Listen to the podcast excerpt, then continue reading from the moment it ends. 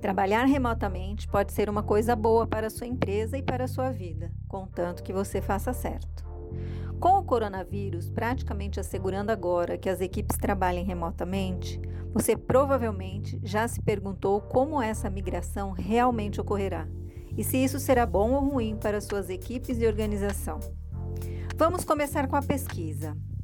Um estudo de 2015 da Stanford, com 500 funcionários em dois anos, mostrou que trabalhar remotamente aumentou o fator total de produtividade, o TFP, entre 20% a 30%, devido em parte ao aumento do desempenho e à redução dos custos indiretos.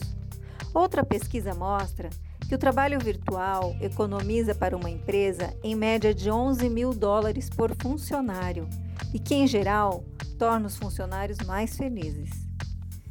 No todo, um grande corpo de pesquisa aponta fortemente para a ideia de que trabalhar virtualmente pode ser ótimo para todos, quando bem feito. É claro que sempre haverá algumas empresas, funções e indivíduos que são e serão uma exceção, mas no geral é uma tendência positiva. Então, por que as empresas não praticam isso muito mais? No Neuroleadership Institute, de quem a Filipelli é parceira exclusiva no Brasil, Acredita-se que vários preconceitos inconscientes impedem os gerentes de desenvolver trabalhos nessa direção. Existe uma categoria de viés chamada conveniência, que pode nos encorajar a não virtualizar simplesmente porque não parece certo. Assim, os gerentes avançam sem considerar todas as informações possíveis. Esse viés pode combinar-se com outra categoria de viés, chamada viés de segurança em que os gerentes provavelmente se concentrarão em perdas potenciais, como o medo de as pessoas brincarem mais do que os ganhos esperados. Essa associação pode deixar os gerentes preocupados com o que não vem e questionando se os funcionários serão tão produtivos quando estiverem trabalhando em casa e sem serem observados. De fato, a pesquisa sugere que, na maioria das situações, as pessoas trabalham mais, mais e com mais eficiência quando conseguem trabalhar em casa. Vamos resumir tudo isso e dizer que mais trabalho virtual provavelmente seria bom para todos e não o fazemos mais por causa de algumas peculiaridades do cérebro. Mas obter interações curtas, eficientes e energizantes é fundamental para manter a conexão e fazer as coisas. Aqui estão três coisas que tendemos a errar e como corrigi-las em organizações de qualquer tamanho. Quando? Um dos efeitos do viés da conveniência é a decisão inconsciente de começar e agendar reuniões a partir do momento em que começamos o dia de trabalho. No entanto, pesquisas sobre produtividade mostram que muitos de nós temos nossas melhores ideias pela manhã. Geralmente, as manhãs são o melhor e geralmente o único também momento em que podemos nos concentrar e ser individualmente produtivos. Se você deseja maximizar o desempenho da maioria das pessoas, deixe-as trabalhar silenciosamente por conta própria pela manhã. Inicie reuniões virtuais mais tarde, para que as pessoas possam concluir esses projetos grandes e inovadores quando naturalmente quiserem. Provavelmente, você verá a produtividade subir. Além disso, apenas porque é possível agendar reuniões consecutivas não significa que seja uma boa ideia. Adquira o hábito de realizar reuniões de 25 e 50 minutos em vez de 30 e 60, dando às pessoas tempo para se reorientarem, cuidar de questões urgentes e geralmente mudar de mentalidade. Quem? Outra consequência não intencional do trabalho virtual é que fica muito mais fácil excluir pessoas sem intenção. O trabalho virtual apresenta outro viés, conhecido como o viés da distância, no qual valorizamos mais o que está mais próximo no tempo ou no espaço do que o que está mais distante. Isso se manifesta em nós, valorizando mais as coisas que estão fisicamente próximas a nós. A construção física de nossos espaços de trabalho geralmente é eficiente na criação de interações acidentais. Steve Jobs acreditava nisso. As pessoas que vemos no caminho para o bebedouro ou no retorno do almoço podem ser as pessoas com as quais precisamos nos conectar, mas sobre as quais de outra forma poderíamos ter esquecido.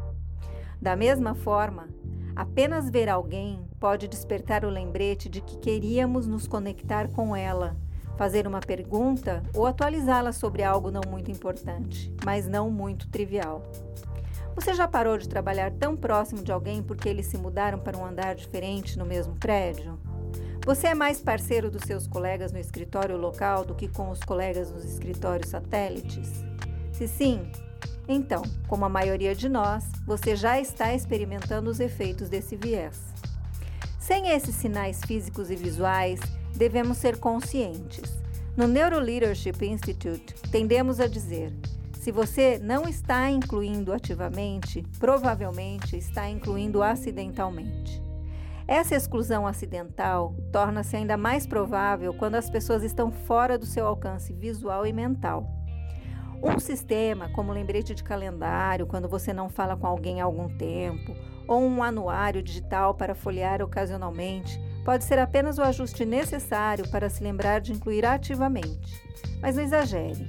Só porque você não está mais restrito ao tamanho de uma sala de reuniões, não significa que a lista de participantes deva se expandir. Saber como e quando excluir graciosamente os outros ainda é a chave para fazer as coisas. Como? Há várias práticas específicas que fazem um mundo de diferença, em particular para reuniões virtuais. Para tornar o trabalho remoto mais eficaz, primeiro precisamos torná-lo mais social. Por exemplo, nos esforçamos para que nossos cérebros associem os sons que chegam por meio de um alto-falante a outro humano e não apenas a um ruído. Isso melhora bem quase tudo. Segundo, precisamos prestar atenção ao que parecemos na câmera. Queremos dizer isso e literalmente. Um ângulo de câmera perturbador ou um fundo com ruído visual altera a dinâmica da conversa. Terceiro, precisamos dedicar muito mais atenção à própria atenção e impedir que as distrações possam ser totalmente focadas ao interagir virtualmente. A qualidade do som é crítica. Se não conseguirmos ouvir as pessoas sem esforço, nossos recursos cognitivos já limitados serão ainda mais reduzidos.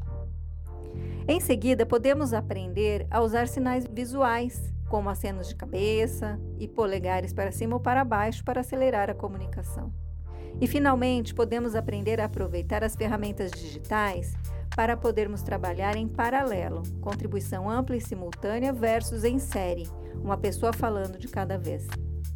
Essas ideias em particular tornam as reuniões virtuais mais rápidas, menos tendenciosas, mais inclusivas e mais criativas, tudo de uma vez. Em resumo, se gerenciarmos o quando, quem e como das reuniões virtuais corretamente, o trabalho virtual pode ser um benefício, aumentando a produtividade, reduzindo custos e tornando a maioria dos funcionários mais felizes. Com uma pequena ajuda da ciência, um foco maior no trabalho remoto pode trazer benefícios duradouros para a sua organização e além. Se você também quer embarcar numa jornada de autoconhecimento remotamente, buscando entender melhor como você funciona, como a sua personalidade encara os desafios da imprevisibilidade, como seu perfil lida com mudança, como podemos fazer melhor uso da informação emocional, você precisa bater um papo com a gente. Venha falar com um de nossos especialistas, pois estamos todos prontos para conversas virtuais exatamente neste momento fazendo esse tipo de reflexão. Acesse os nossos conteúdos exclusivos na rede Felipelli, que estão abertos para você. Eu sou Gisele Saad, gestora da rede Felipelli. Acreditamos que compartilhar conhecimento é somar força.